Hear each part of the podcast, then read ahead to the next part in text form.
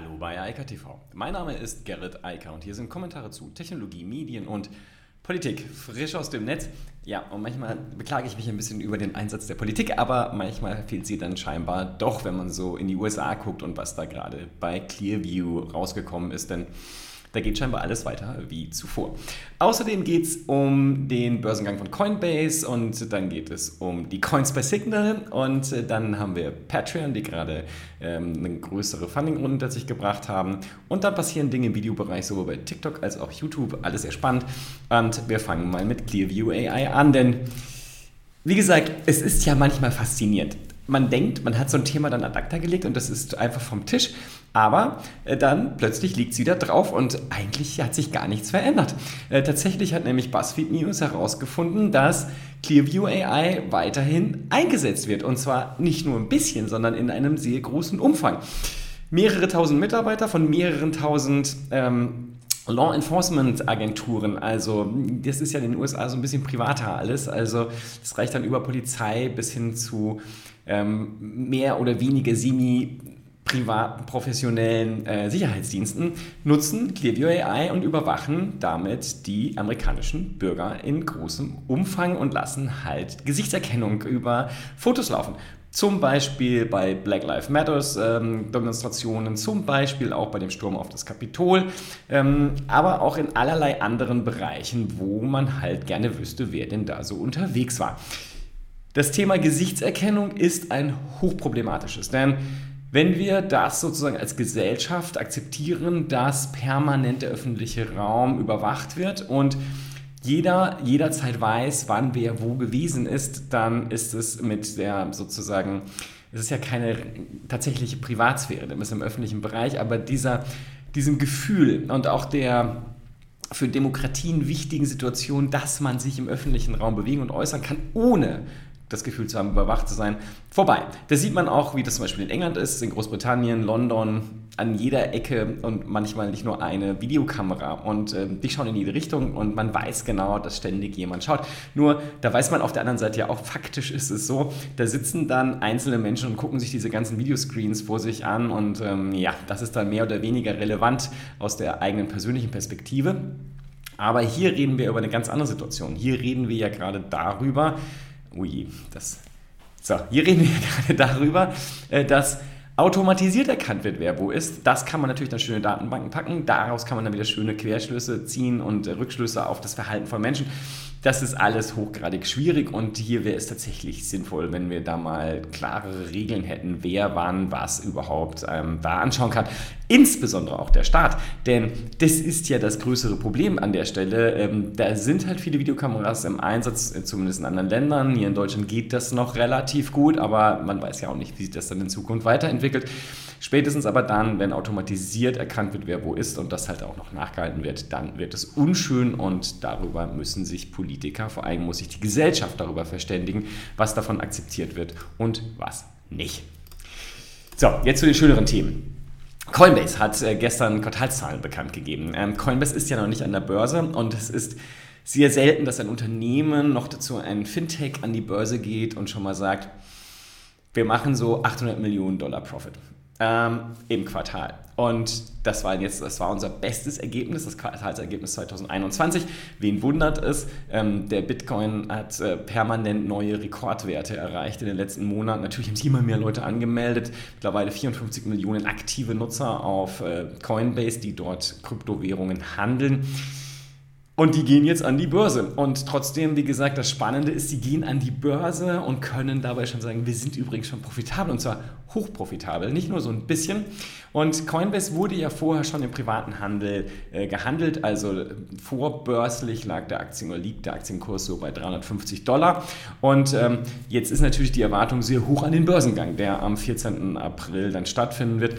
Letztlich ist das Ganze auch nicht so wichtig im Hinblick auf diese eine Plattform. Es gibt ja nicht nur Coinbase, es gibt Kraken in den USA, es gibt viele hier in Deutschland, selbst die ähm, Börse Stuttgart ist da mit im Geschäft und viele Fintechs in Deutschland auch. Und für die gesamte Industrie, also die gesamte Kryptowährungsindustrie, ist es natürlich ein wichtiges Ereignis, ganz unabhängig davon, dass es jetzt nur ein Unternehmen ist von einer Vielzahl von solchen ähm, Handelsplätzen. Aber es ist halt das erste, was jetzt äh, public gelistet sein wird ab dem 14. Es macht auch einen Direktoffer dort, das ist halt ein bisschen anders als normal, aber das haben andere Tech-Konzerne ja auch schon vorgemacht. Und wir werden dann einen börsennotierten eine börsennotierte Börse haben, also eine weitere Börse an der Börse, die aber halt fokussiert ist auf den Kryptomarkt. Und das wird sicherlich Auswirkungen auf die Gesamtsituation haben, weil damit wird jetzt etwas, was immer noch so ein bisschen als moderne Besonderheit und ähm, äh, mit Kopfschütteln und Unverständnis begleitet wird,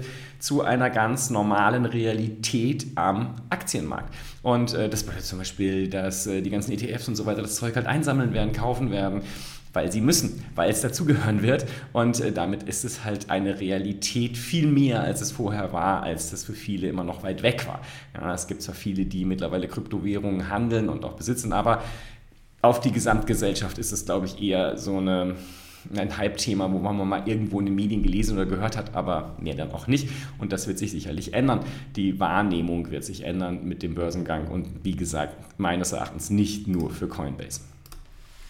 Und wenn wir bei den Coins sind, Signal, mein Lieblingsmessenger, der möchte jetzt auch ins Bezahlen einsteigen und macht das natürlich mit Privatsphäre und so sicher wie möglich, sogar in diesem Fall mit anonymen äh, Bezahlmöglichkeiten ausstatten und startet allerdings vorläufig nur in Großbritannien den Handel bald, also die Bezahlmöglichkeiten mit dem Mobile Coin. Der Mobile Coin ist entsprechend schon explodiert, ist jetzt sehr viel mehr wert, seitdem das jetzt so bekannt geworden ist in den letzten Wochen. Offensichtlich schon im Vorfeld hatten sich da Leute mal eingedeckt und hat jetzt einen viel höheren Wert. Er ist explizit darauf optimiert, ähm, mobile Transaktionen durchzuführen und wird jetzt halt Bestandteil des Signal Messengers, der damit in jeder Hinsicht mittlerweile eigentlich führend ist. Also das fängt natürlich bei der Verschlüsselung an. Alles ist Ende zu Ende verschlüsselt, egal ob man Texte schreibt, Audios schickt oder Videokonferiert mittlerweile oder halt einfach nur telefoniert oder Videokonferiert mit einer Person. Mittlerweile kann man mit neun Menschen Videokonferieren, einer hohen Qualität, aber halt, wie gesagt, vollständig Ende zu Ende verschlüsselt. Das ist ähm, in dieser Kombination etwas, was sonst kein Messenger am Markt überhaupt anbietet. Was fehlte, war tatsächlich die Transaktionsmöglichkeit, also die Möglichkeit halt zu bezahlen. Und das Ganze wird jetzt halt integriert und wie gesagt, das obendrein nicht nur mit einem hohen Privatsphärenschutz, sondern sogar der Möglichkeit, das vollständig anonym zu machen. Dafür steht letztlich MobileCoin. Spannende Entwicklung, die in diesem Kryptomarkt sicherlich auch nochmal Bewegung bringen wird, denn Signal ist mittlerweile ziemlich groß. mit 100 äh, Millionen aktiver Nutzer ist das kein kleiner Messenger mehr, so wie vor also eigentlich Ende des letzten Jahres noch, da waren es so um, um, die 10 Millionen. Signal ist halt explodiert aufgrund verschiedener Sachen. Da war äh, Elon Musk, der das auch promoted hat. Äh, dann war dort außerdem WhatsApp, die immer noch versuchen, jetzt im Mai ihre neuen AGB reinzubringen und deshalb weiterhin dafür sorgen, dass zumindest bei mir jeden Morgen neue Leute aufpoppen, die ich kenne und die jetzt auch auf Signal sind. Freut mich sehr, denn ähm, dann brauche ich bald gar keinen anderen Messenger mehr. Das ist sehr schön und dann kann ich mit allen Leuten sehr schön, sinnvoll, verschlüsselt und ähm, sicher und mit Schutz der Privatsphäre kommunizieren. Das ist doch schön. Demnächst kann ich darüber auch noch bezahlen, jedenfalls irgendwann sicherlich dann auch hier in Deutschland. Und wenn wir bei den ganzen Startups sind und bezahlen, ist Patreon nicht weit. Ich habe jetzt ein paar Mal darüber gesprochen. Abo Möglichkeiten im Netz sind sozusagen das ganz große Ding. Es ist nicht mehr so richtig neu. Patreon ist ein alter Dienst letztlich. Aber die haben jetzt gerade nochmal richtig Geld eingesammelt und werden jetzt schon mal mit 4 Milliarden Dollar bewertet. Die haben 155 Millionen Dollar in einem weiteren Funding bekommen. Und Patreon ist ja sozusagen, wenn man sich den ganzen Bereich der, der die Gaming-Industrie anschaut, aber auch viele andere, ich sag mal, neuere Verlagsmodelle, wenn man so möchte, dann ist Patreon da halt führend gewesen. Mittlerweile bieten halt sehr viele das an. Twitter will gerade alles umstellen in die Richtung, Substack macht das im Mail-Newsletter-Bereich. Ähm, Gestern oder vorgestern hatten wir Clubhouse, die jetzt auch in den Bereich einsteigen und sagen, dass sie da jetzt sogar ohne einen Share zu nehmen die Leute bezahlen lassen. Also, dass man den Host bezahlen kann. Das ist ein normales Modell. Ähm, es löst an vielen Stellen oder soll an vielen Stellen die Werbefinanzierung ablösen. Man geht halt weg von der Werbefinanzierung, geht hin zum Abo-Modell. Aus zwei Gründen. A, Werbung im Internet ist einfach sehr mächtig, aber auch nur deshalb, wenn sie in die Privatsphäre letztlich eingreift. Und sie ist auch sehr verbreitet. Das heißt, die Erträge der, der Werbung dort sind nur dann lustig, wenn sie richtig nach oben skalieren. Also das heißt bei den beiden großen, nämlich Google und Facebook und seit den letzten ein, zwei Jahren halt auch Amazon der Nummer drei im Online-Werbemarkt. Aber das war es auch. Für alle anderen macht Online-Werbung nicht so viel Spaß, das zu verkaufen. Alles relativ unspektakulär. Aber Abo-Modelle sind spannend und ähm, bieten halt sehr vielen Creatoren, aber auch klassischen Verlagen, als auch vielen anderen Medienschaffenden und Kunsttreibenden Einkommensmöglichkeiten. Und wie gesagt, Patreon ist da ganz sicher einer der bekanntesten Dienste. So, dann noch kurz zu den Social Media Aktivitäten von einigen sozialen Netzwerken. TikTok. TikTok will etwas tun, was YouTube schon lange hat und das macht auch total Sinn, gerade bei TikTok. TikTok will nämlich Untertitel einführen, also automatisch generierte Untertitel, versteht sich. Das gibt es bei ähm, YouTube sozusagen auch um, durch die Hintertür. Der Vorteil ist halt ganz klar, das ist bei TikTok noch viel wichtiger als bei YouTube. Wer TikToks am Mobiltelefon anschaut, der hat im Regelfall Stöpsel im Ohr und kann hören, was da passiert. Aber nicht immer geht das. Also wenn man zum Beispiel in ja, eigentlich Gesellschaft ist und lieber die TikToks nicht schauen sollte, schauen Leute trotzdem TikToks und können dann nichts hören. Also können sie demnächst lesen, zumindest bei den TikToks, die viel Text liefern. Und das ist insofern interessant, denn TikTok entwickelt sich immer mehr in die Richtung. Klar, es gibt die ganzen äh, Tanzmusikvideos, äh, die weiterhin auch gut durch, die, äh, durch den äh, Newsfeed laufen, aber ähm, die For You-Page von den meisten Nutzern wird immer stärker auch von textuellen Inhalten angereichert. Meine TikToks äh, gut erreichbar unter eika.video.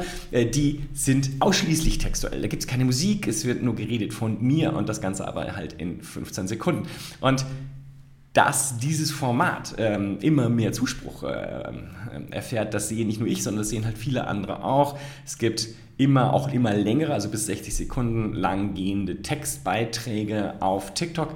Und wenn man die jetzt mit Untertiteln versieht, dann können auch die, die gerade nicht hören können oder wollen, dann mitlesen. Und deshalb glaube ich, dass das eine sehr, sehr mächtige Funktion äh, wird. Das Ganze startet jetzt erstmal in American English und auf Japanisch. Das fand ich ganz spannend, denn das hatte ich nicht gesehen, dass Japan offensichtlich ein sehr wichtiger Markt dort für TikTok ist oder sie einen sehr hohen Bezug dorthin haben. Jedenfalls, das sind die beiden Sprachen, die jetzt starten werden und es sollen aber in den nächsten Monaten noch viel mehr Sprachen dazukommen. Ich hoffe, dass Deutsch auch kommt und dass es gut funktioniert. Ja, das werden wir dann sehen. Was ganz offensichtlich gut funktioniert, ist äh, dies, ähm, ja, das tatsächliche Durchsetzen der Content Moderation bei YouTube. Denn äh, da zeigen sie jetzt, dass sie mittlerweile viel aufgeholt haben. Aus 10.000 Videos, die ähm, werden höchstens noch 18 mit, ähm, nein, andersrum. Ursprünglich, 2017, äh, wurden aus 10.000 Video-Views noch 72 mit ähm, ähm, ja, nicht erwünschten und gegen die Regeln von YouTube verstoßenen Inhalten angeschaut oder angehört. Heute sind es nur noch 18. Das heißt, ähm, das, was YouTube in den letzten Jahren, wo ich auch immer wieder darüber gesprochen habe, dort gemacht hat, scheint zu funktionieren. Ähm, sowohl basierend auf ähm, KI-Elementen, also auf maschinellem Lernen und Deep Learning, aber auch auf stärkerer personeller, persönlicher, menschengemachter Content Moderation. Ganz offensichtlich ist man da auf einem guten Weg und wenn man sich einfach überlegt, dass wir da jetzt im kleinen Promillbereich sind, dann ist das, glaube ich, auch ganz okay. Ähm, das noch weiter zu verbessern wird sicherlich passieren, aber das muss halt auch immer schön vorsichtig sein, dass nicht irgendwann dann eine Übermoderation stattfindet, also dass man versehentlich automatisiert Sachen löscht oder ähm, gar nicht erst hochladen lässt, die vielleicht gar nicht schwierig waren. Aber ich glaube, das wird sich alles mit der Zeit finden. Auf jeden Fall ist die Entwicklung gut und läuft in die richtige Richtung. In diesem Sinne, ich wünsche weiterhin eine schöne Woche.